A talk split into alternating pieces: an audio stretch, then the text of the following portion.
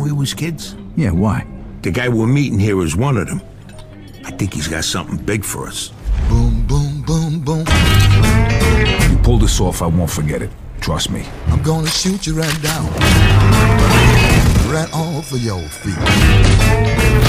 Not too many guys got the stomach for this line of work. We need guys like you. Take you home with me. Put you in my house. I give you our new friend, Vito Scaletta. Oh, baby. I love you. Yeah. Yes, baby. Shake it,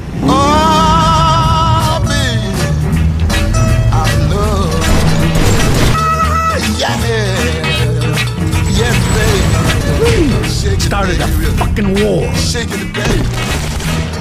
Shake it, baby. One time.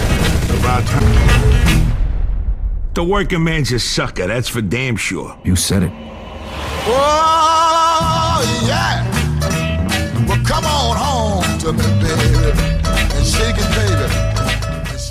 主角维托从小从故乡意大利西西里岛移居美国，他对自己故乡并没有太多的认识，但是他看到了美国这个繁华的一切，以及底层的腐烂。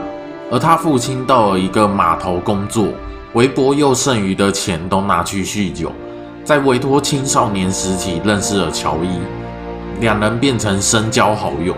虽然两人很穷，但是他们会做一些见不得光的小偷行为。不幸的，在一次商店窃盗时，两人刚好被警察撞见。乔伊幸运的躲过一劫，但是维托就没这么幸运了。维托年仅十八岁就必须背上牢狱之灾。刚好一九四三年，美国正在打仗，陆军需要能说当地语言的人去支援西西里的入侵攻势。当然，维托决定参战。比起坐牢，他更不想失去自由，而且也不会留下什么污点。就这样，他来到他的故乡西西里，维托从军了。虽然战争有钱领啊，也不用坐牢，但即便是这样，维托在战场上也是九死一生。维托在一次空降时被迫提早空降，整个小队只剩三人。要不是有当地的反抗军，也许维托这次已经阵亡。他们和当地的法西斯作战，维托也不是贪生怕死之人，他依然和他幸存的队友展开反击。不过寡不敌众啊！正当快被敌军抓住时，这时候出现了一名加洛阁下，他是一名西西里的黑帮老大。他只一声令下，只叫他们向美国人投降。当天，所有意大利军瞬间都向美国投降，只因为黑帮老大一句话。维托也感到震惊。维托因为作战受伤，所以得到短暂回国的机会休养。见到多年不见的好友乔伊，从外表上面来看，乔伊似乎混得不错。两人相谈甚欢。维托透露自己还要回去当兵，毕竟兵役还没有解除。乔伊听到，立马安排免除维托的兵役，当做维托的回国礼物。这边看来，乔伊甚至掌握一些权力和人脉。另外，维托回到家中，终于见到自己的姐姐和妈妈，三人许久不见的，开心的吃完一顿饭后，这边得知维托的父亲在死后还欠下一笔高利贷，他们家庭的生活开销都已经很困难了，其实也没办法再偿还欠债，加上他在自己的家里睡得不太好，隔天他就找了乔伊，他到乔伊的房子里，马上看到乔伊左拥右抱两个美人。住着宽敞的公寓，还拥有了自己的电话，这令维托心生羡慕。处理完兵役文件后，乔伊介绍维托一样工作，简单来说就是抢车啊，卖给一个专门收各类汽车的买家麦克。虽然维托是第一次抢车，不过他打过仗，以前也跟乔伊做过一些坏事，这点事情对维托还算是轻而易举的。两人虽然遇上了一些麻烦啊，因为对方有一小群人拥有了枪支追杀委托，不过他顺利甩开了。委托第一次就成功赚四百美金，乔伊收一百美金当中间人的介绍费用，所以短短一天委托赚三百美金，这在当时非常不得了。委托算是第一次尝到了甜头。两人干完一票后，回到乔伊住所。维托隔天醒来，接到一通电话，是他妈妈打来的。他妈妈其实一直很怕维托再和乔伊一起混，所以一直要求维托去他父亲以前的港口工作。维托也只能勉为其难的答应。这港口的负责人叫做德瑞克，他是名工会老大，身边也有一名史蒂夫，应该是类似武力分子的战斗头目。维托见到了史蒂夫，也成功取得了工作。这里的工作是搬沉重的箱子到卡车上，薪水十美金，东西坏掉就没有任何薪水。维托大概搬了几箱后，就完全不干了。毕竟有更好赚钱的道路，他宁愿冒着风险，也不愿做枯燥乏味、耗费体力又没甜头的工作。他向史蒂夫和德瑞克说出乔伊的名字后。他们马上向乔伊确认维托是不是正确的，如果不是，现场委托大概也没命。不过幸好乔伊有接电话，也有解释，他马上就相信了维托。他马上给维托一个任务，就是跟码头工人要剪头发费用。简单来说，就是收保护费十美元。赚了钱跟收了钱大概能简单过活，我也觉得很厉害。也许这就是底层人民的悲哀吧。维托很顺利的收取保护费，还撂倒了非常有战力的工人。他马上又从德瑞克手中赚取五十美金。看来维托大概也无法回头了吧？越有甜头的工作，就会陷入更深的欲望之中。接下来，乔伊又找来了维托谈一笔新的生意。他们见到了道上兄弟亨利。亨利给维托新的任务：潜入政府机关窃取汽油券。这个券可以让他们大赚一笔，维托也顺利潜入窃取汽油券，虽然过程出了点意外啊。委托回去见亨利后，却发现这些券快过期了，所以紧急抛售给分散的加油站。虽然有赚到一些钱啊，不过显然这次的生意不是特别好。接下来又有新的赚钱目标。亨利说，有一位人士动用老大的钱开珠宝店，却都不打算还款。所以乔伊跟委托就是要潜入窃取，再多拿点珠宝来当做酬劳。不过这次的窃取就比较危险一点。原本两人以为相安无事，突然到一半杀出程咬金、布莱恩·欧尼尔和他小弟闯入。因为他们是直接驾车闯入，所以当地警察也请求支援抓捕。布莱恩大家可以理解为专门帮别人做事的打手。好在维托和乔伊顺利逃脱，只有布莱恩和小弟群被抓走。两人顺利完成任务，也成功逃离现场。隔天，他们两个和亨利以及卢卡古利诺见面。卢卡大家可以理解为就是比亨利更高职位的黑帮。他开始给维托和乔伊更高级的任务：杀人，不问任何理由和原因，做就对了，听从命令。而维托并没有任何犹豫就答应了。也许维托上过战场杀敌，所以觉得无所谓。但是，一旦进入到这个阶段，也许他跟乔伊就无法回头了。不过，卢卡有提到，要进入黑帮家族必须缴纳入会费五千美元，这基本上就是天价。五千美元，即使冒生命危险，也很难一下入手。所以，卢卡跟着他们那帮势力的老大先行离开。而亨利向维托等人说明后，三人达成共识，就准备前往目的地。在这之前，因为对方人多，三人还准备了 NG 四二机枪，对敌人的小弟疯狂扫射。杀入敌营后，面对一场激战，最后顺利找到目标啊！不过，亨利在威胁恐吓他之时，却被他偷袭开了一枪。维托和乔伊当场处决了这个目标。紧急地将亨利带到艾尔格雷考的住处。艾尔虽然对外宣称是一名画家，不过实际上是一名医生，私底下会帮助这些道上人士提供医疗。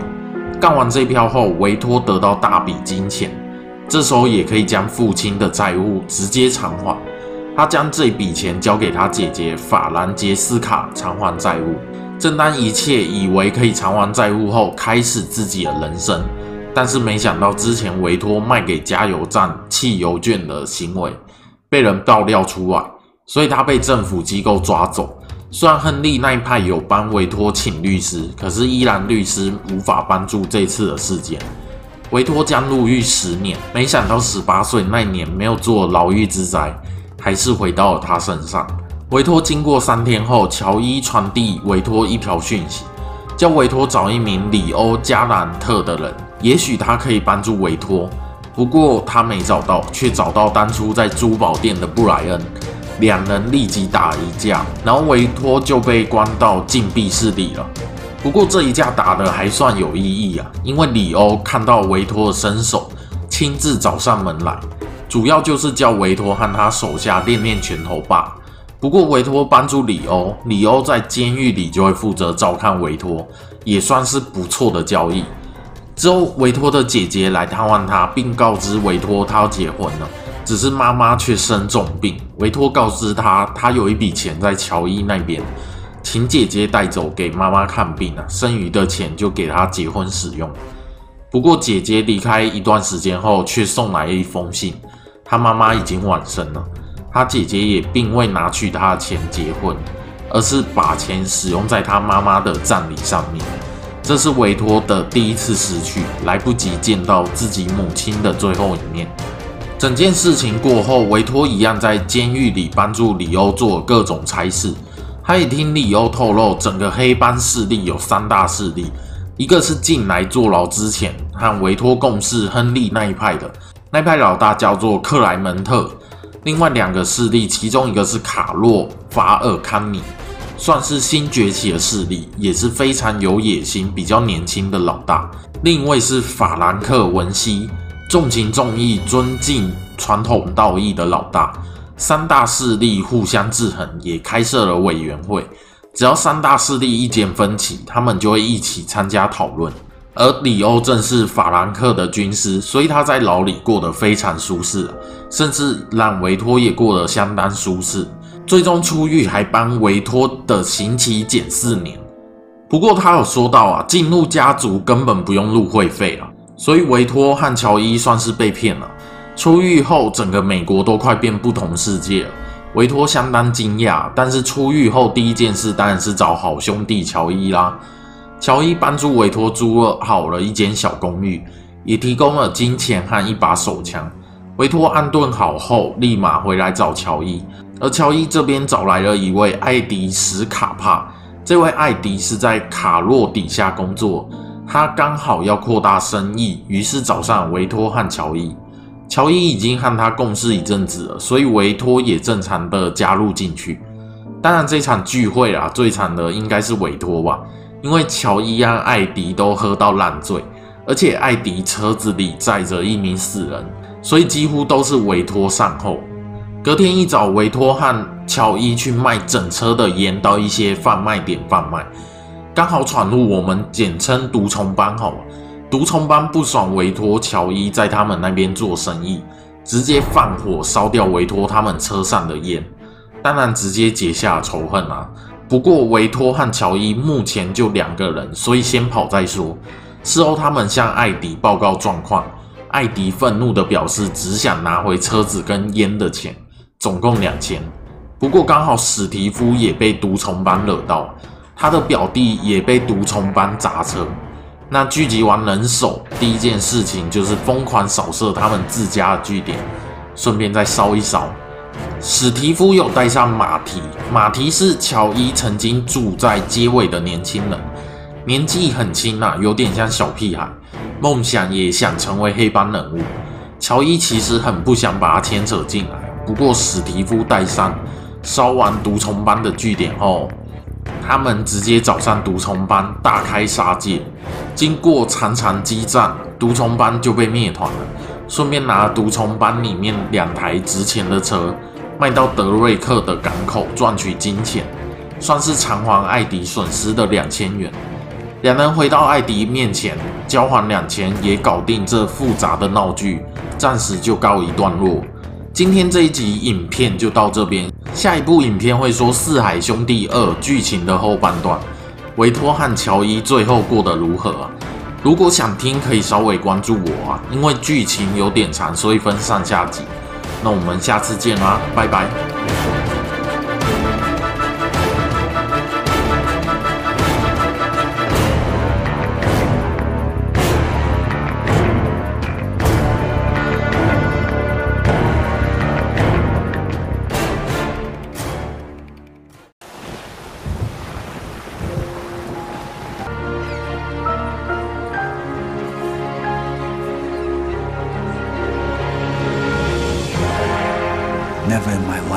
Seen anything as fantastic as Empire Bay. It was beautiful. Hero and all that shit. All right, all right. Thanks, then. I'll talk to you later. Sorry, pal. I had to check you out. A collector's payment tonight. In jewels. Plus, uh, a little extra for our check. What the hell is this? It's in the building. Get ready. All right, I'm on it. All right, showtime. They got guns up there in that window! Mama died while Francesca was visiting me.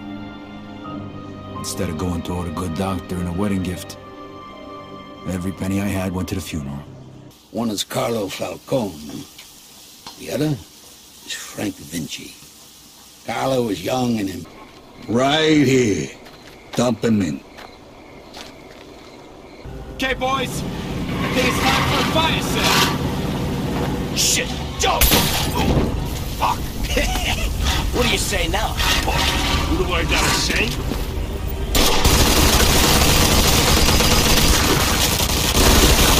Okay, that's enough. Listen, I gotta take care of it. No, no, no, that's all for today. I'll call you if I need anything.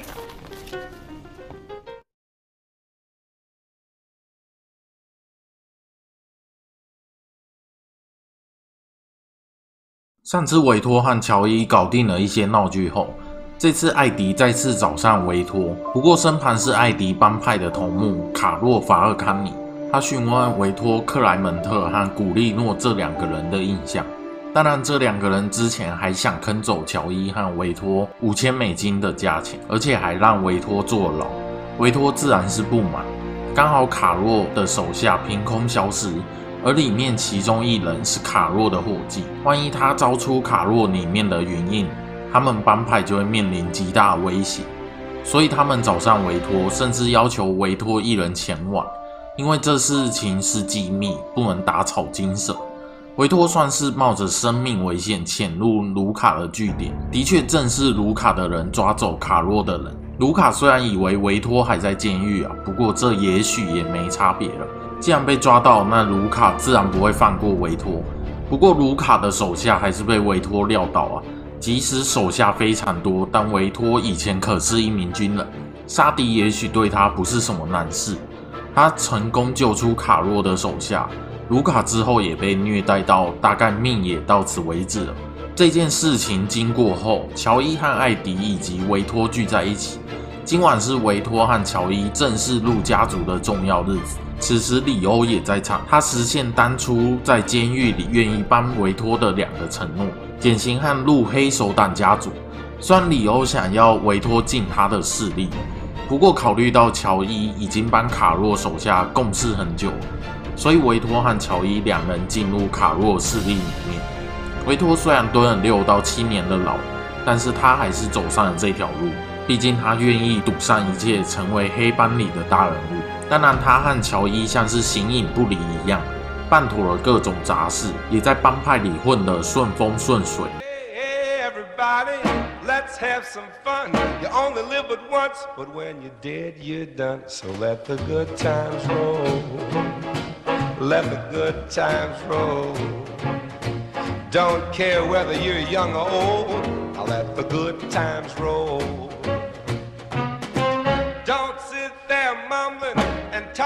Trash. If you wanna have a ball, you gotta spend some cash. So let the good times roll. Let the good times roll.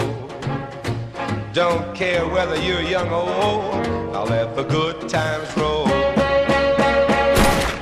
不过卡洛因为委托解决掉卢卡原因，正式抓到证据。卡洛趁机想利用这次机会除掉克莱门特等势力，当然又是维托和乔伊需要办这苦差事情。不过这次乔伊竟然带上了马蹄，当做跑路的车手。虽然维托建议绝对不要带上马蹄，不过乔伊认为只是当车手，并不会有什么危险。所以三人前往克莱门特的会议现场，两人伪装成饭店的清洁人员，成功混入到会议室里面。乔伊将炸弹安装完后，和维托两人跑到窗户外面当清洁工，顺便近距离观赏爆炸美景。虽然发生点小插曲啊，乔伊根本还没引爆炸弹就先爆炸了，不过克莱门特却没有死。和残余的手下激战后，两人跑到马蹄那边，却发现马蹄已经死去，被克莱门特他们杀死。经过一段飞车追逐，两人成功逮到克莱门特，也确实直接原地处决。毕竟乔伊需要帮马蹄报仇，不确认一下是不可能。两人回到住所后，乔伊马上报备任务成功了。不过他把气出在艾迪身上。其实马蹄在整个黑帮里只是算是一个可利用的工具罢了。虽然前面维托阻止过，不过这的确也是乔伊导致的。乔伊甚至到酒吧里喝到烂醉，还打死了老板。当然，这就是委托善后了。就在克莱门特死后，亨利找上了委托。毕竟失去了老大，亨利需要新的势力。但是艾迪交给亨利新的任务是做掉里欧，原因是因为当初克莱门特间接利用里欧那边法兰克势力，而且他们拒绝毒品。但是克莱门特和卡洛都有生意，所以艾迪需要亨利除去里欧。亨利马上接下任务，前往里欧的宅邸，准备解决里欧。不过，委托赶在亨利之前就先抵达里欧那边，并要求里欧逃跑，但是最后还是被亨利撞见。三人分别说明各自的立场后，原本亨利还是要解决掉里欧，不过幸好他们两人达成共识，所以里欧没死。维托也赶紧在里欧离开这座城市，这边让里欧知道维托是重情义的男子啊。里欧离开后，维托回到家，看到他姐姐在哭泣。原因是因为她老公在外面有女人，又在开趴，不顾家还打维托的姐姐。当然，维托马上教训了她老公一番了。维托可是黑手党里混得有声有色的人物。经过这次教训后，维托姐姐的老公大概永远都不敢再犯了，不然哪天性命就没了。不过，因为他伤害了对方，维托姐姐非常害怕。就像我们一般人，假如家人是黑手党，也许也会担心受怕吧。他姐姐也远离了维托，这是维托的第二次失去。过一段时间后，维托又被一群莫名人士放火烧房子，紧急逃离的维托甚至只穿着一条内裤逃离。他混黑手党，大半人生得来的财富一瞬间就没了。这是委托的第三次失去，但委托只能求助乔伊。虽然乔伊稍微嘲讽了一下委托，不过当然还是跟委托杀去仇家那边。仇家是上一集提到开车撞珠宝店里的那一位不太重要的人物的表哥海棠哥，我不知道，反正就是要出一口气而已。当然，乔伊跟委托把他们杀到就此解散。委托短暂住在马蹄以前的公寓啊。接下来，亨利找上乔伊和维托。这边，亨利提供了一个贩毒机会，跟中国组织买毒品去各个点贩售。法兰克那势力坚决拒绝毒品，其实也是黑手党里面的规则。不过，除了法兰克势力不沾，其他两派都有碰。也许目前身无分文的维托，也只能冒一些风险去干这档事。首先，他们需要三万多美金去跟中国组织交易。所以要跟高利贷借钱，他们找上了布鲁诺，这边算是专门提供高利贷的地方。布鲁诺也想分一杯羹，所以所以借三万多，要还五万多。不过委托他们预计可以赚到十一万多，三人还是可以发大财的。所以和布鲁诺达成交易，前往下个地点。跟亨利等人交易的是一名王先生，毒品的量也没有错，算是很正常的一个交易。一手交钱，一手交货。亨利验完货后，就就成功带着毒品上。中途有了一点小插曲，应该是中国人组织想解决亨利他们，不过直接被打跑。接下来就是三人愉快赚钱时光啦。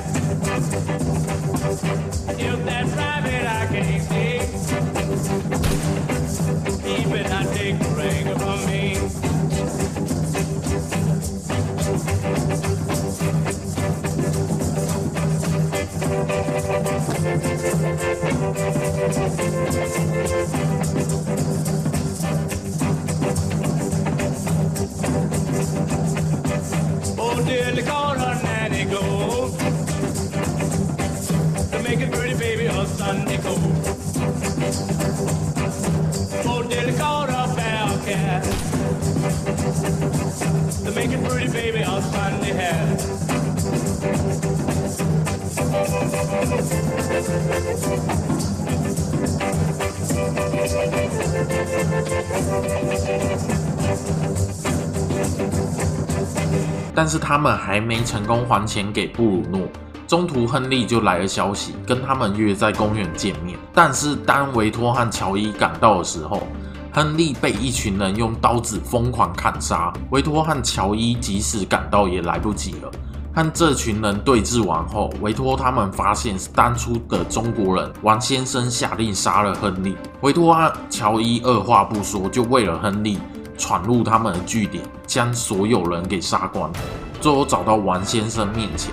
但是王先生只说亨利是联邦调查局弃毒组里面的人。总结来说啊，亨利帮着两边做事，钱也被王先生等人拿走，始终不开任何口提供线索。乔伊受不了了，直接击毙了王先生。就这样，乔伊和委托欠布鲁诺五万多美金。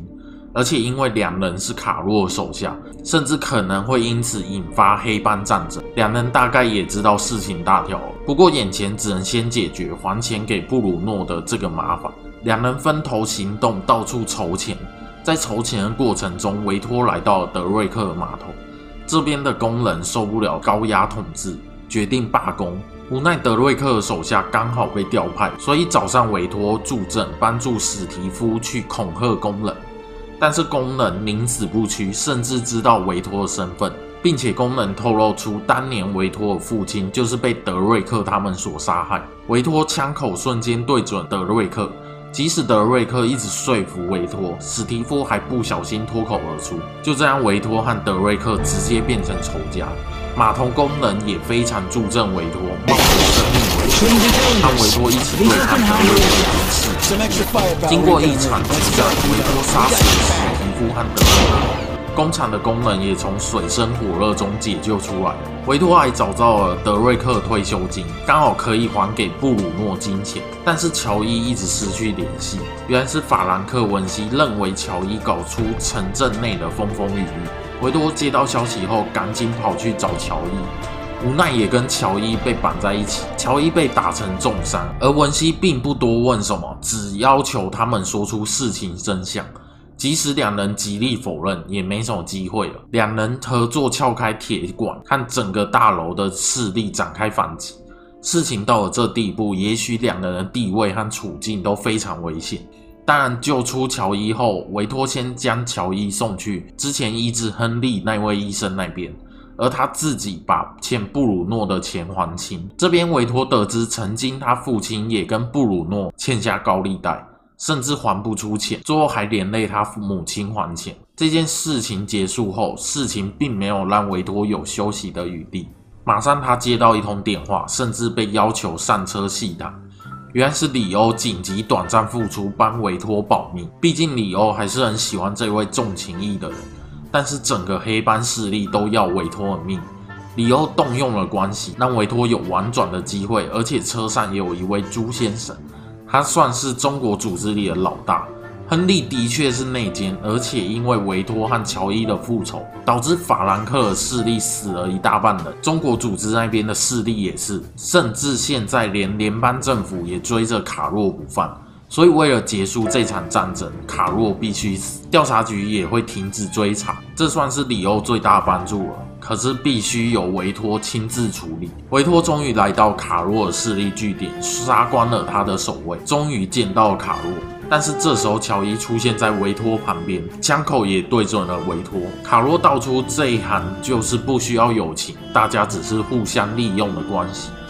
虽然维托跟乔伊说可以对他开枪，他不会有怨言，因为两人虽然情同手足，但是两人的确都是在卡洛手下做事的。乔伊并没有下手，他和维托决定一起毙了卡洛。